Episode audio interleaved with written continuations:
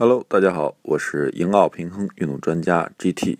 导致骨盆前倾的原因，除了久坐之外，另外呢，在运动训练的过程当中，我们进行腹部的训练时，经常会感觉到大腿前侧，包括呃髋关节前边的肌肉会出现酸疼的感觉。这个时候呢，是因为我们在做腹部训练时，更多的用到了屈髋肌群，而腹部肌肉用的相对较少，所以屈髋肌群如果经常进行收缩性的训练的话，那它肌肉相对来说就会变得短缩，从而导致我们骨盆前倾。